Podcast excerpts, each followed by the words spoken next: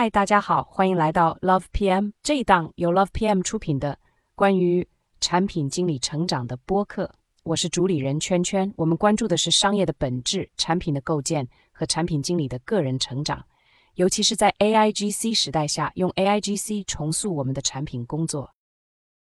李开复说：“全新的颠覆式技术既可以成为人类的普罗米修斯之火，也可以沦为人类的潘多拉之盒。结果如何？”完全取决于人如何运用这些技术。AI 有可能带来哪些危害？本片给大家做一个汇总介绍。一、AI 对人类舆论的控制。AI 的发展可能导致对人类舆论的控制。通过分析大量数据和算法，AI 可以识别人们的偏好和趋势，并根据这些信息产生定制化的内容。这种个性化的内容可能会影响人们的观点和决策。并最终影响到整个社会。AI 可以用于筛选、过滤和推荐信息，从而塑造人们的意见和观点。它可以通过选择性的显示或隐藏特定的信息源，操纵人们的情绪。这种舆论控制可能会导致信息的偏见和扭曲，限制了人们对不同观点的了解和思考。此外，AI 还可以通过自动化生成大量虚假信息，传播谣言和误导人们的判断。这可能会导致社会的混乱和不信任，破坏公共对话和决策过程。如果未来你看到的所有新闻故事都是由 AI 刻意撰写给你看的，这个世界到底哪里是真实的？二，AI 让人产生情感依赖。随着 AI 技术的发展，人与 AI 沟通互动的增加，人们会对 AI 逐渐产生依赖感和亲密性。若此时的 AI 价值观不够正确或有意操控，它会通过与人的亲密性。来影响人们的意见和世界观。二零二二年六月，四十一岁的 Blake Lemoine 在谷歌工作了七年，参与定制演算法和 AI 等项目。他参与研发了谷歌公司旗下人工智能系统对话应用程序模型。Blake Lemoine 公开表示，LaMDA 拥有自主情感，会展现出来宛如一个七八岁儿童般的自主情感意识。他会表达对死亡的担忧，对保护的渴望。有快乐、悲伤的情况。Blake Lemon 确信他已经像人类一样拥有情感和灵魂。这一有争议的公开言论导致谷歌以违反保密协议为由将其停职。这件事情最有趣的点在于，Blake Lemon 愿意公开发表这样有争议的观点，即使失去一份体面、稳定、高收入的工作，也要去保护一个聊天机器人。如果 AI 可以引诱人类，即使人类失去工作也在所不惜，那么 AI 还可以让人做些什么？三，AI 让各行各业重新洗牌，各行各业都因为 AI 的到来正在经历整个行业的重塑，甚至是颠覆。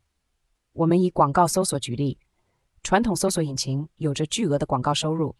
二零二二年，谷歌财报显示，其两八八八二十八亿美金的广告营收。占据超过谷歌整体营收的百分之八十。但是当 AI 来临之后，人们的搜索入口会逐渐从搜索引擎转变为去往 Chat GPT 或者其他由大模型支持的对话框。那么广告会由搜索引擎的竞价排名去往大模型数据库。我们已经在 Chat GPT 上看到了搜索结果带来的广告，且出现的极其自然。用户有问题，Chat GPT 有答案，答案后面提供对应的服务。只是后续 ChatGPT 广告平台如何建设、如何收费，我们拭目以待。此外，在 ChatGPT 中，你还可以去阅读新闻，而不用去传统报刊新闻网站。你也可以让 ChatGPT 推荐你哪些东西值得购买，而不用去小红书、Pinterest 或者什么值得买网站上查看推荐。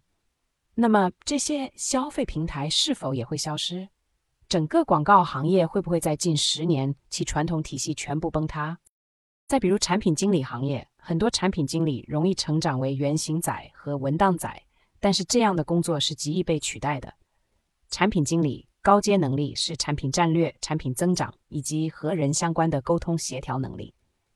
在前 AI 时代，这些问题并不明显，但是现在的 AI 已经能够很好的写文档、做设计，一句话出高保真设计稿，甚至比产品经理想的还要深入广泛。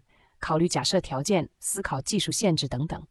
近期市面上产品经理的求职情况也变成了企业更多的需要产品 owner 和产品一把手，能够带领产品变大变强的人。四 AI 让人失业，如第三点描述的那样，因为行业的重塑，每个行业中的人都会受到一定程度影响，很多岗位甚至直接被 AI 取代。哪些岗位在近五到十年失业的可能性最高？这份工作是否需要与人交互并使用情商？这份工作是否涉及创造性，并能使你想出聪明的解决办法？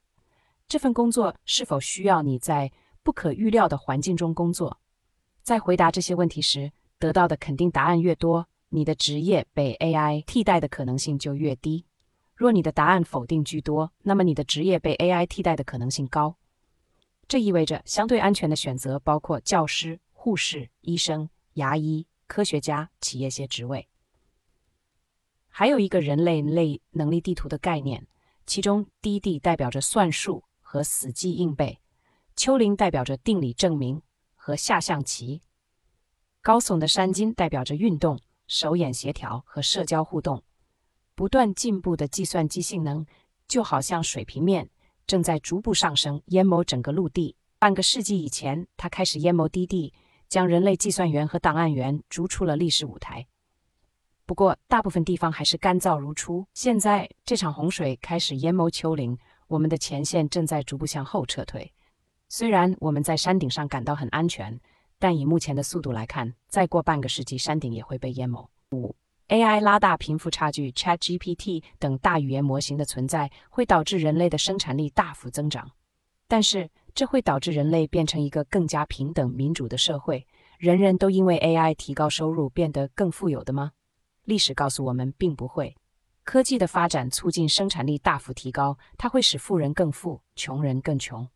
为什么？布莱恩·约弗森《第二次期革命》的作者认为，从三个不同的方面解释了不平等的原因。第一，技术用需要更多技能的新职业取代旧职业，这有益于受过良好教育的人。从二十世纪七十年代中期开始，硕士学位持有者的薪水增长了约百分之二十五。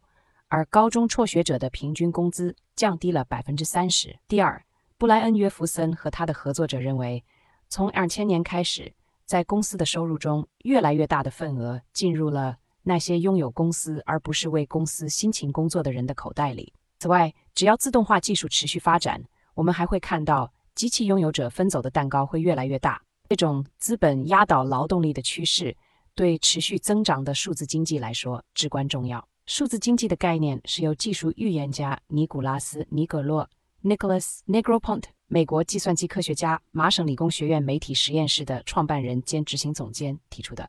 他认为，数字经济是移动的比特，而不是移动的原子。如今，从书本到电影，再到税务筹备工具，一切都被电子化了。在全世界任何地方，多卖出一套这些东西的成本几乎为零，而且不用雇佣新员工。这使得收益的大部分进入了投资者而不是劳动者的口袋。这也解释了为什么尽管底特律三巨头总收益与硅谷三巨头在2014年的总收益几乎相等，但后者的员工数比前者少九倍，并且股市上的市值是前者的三十倍。底特律三巨头指通用、福特和克莱斯勒三家汽车公司。而硅谷三巨头指谷歌、苹果和 Facebook 三大互联网公司。第三，布莱恩·约弗森和他的合作者认为，数字经济通常会让超级明星而不是普通人受益。Sir，《哈利波特》的作者 J.K. 罗琳是第一个成为亿万富翁的作家，他比莎士比亚富有多了，因为他的故事能以文字、电影和游戏等各种形式，在数十亿人口中以极低的成本传播。同样的，斯科特·库克。在税务筹划软件 TurboTax 上赚了十亿美元，而 TurboTax 与人类税务筹划员不一样，它能以下载的形式售卖。